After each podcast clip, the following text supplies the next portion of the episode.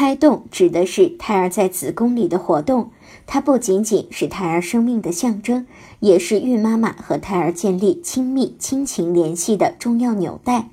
孕妈妈在平时也要经常自我监护胎动的状况，观察是否有胎动异常的情况。今天我们就为准妈妈们分享一下胎动异常的表现：一、胎动减少。孕妈妈血糖过低，或者是持续发烧超过三十八度的话，就会导致胎盘、子宫的血流量减少，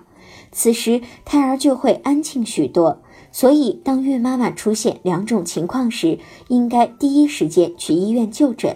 二、胎动突然加剧，随后逐渐减少，造成这种现象的原因有两种：缺氧以及受到外界刺激。所以，孕妈妈们要避免在交通高峰期乘坐公交车、地铁等，以免不良的外界环境伤害胎儿。三，在急促的胎动后出现胎动突然停止的现象，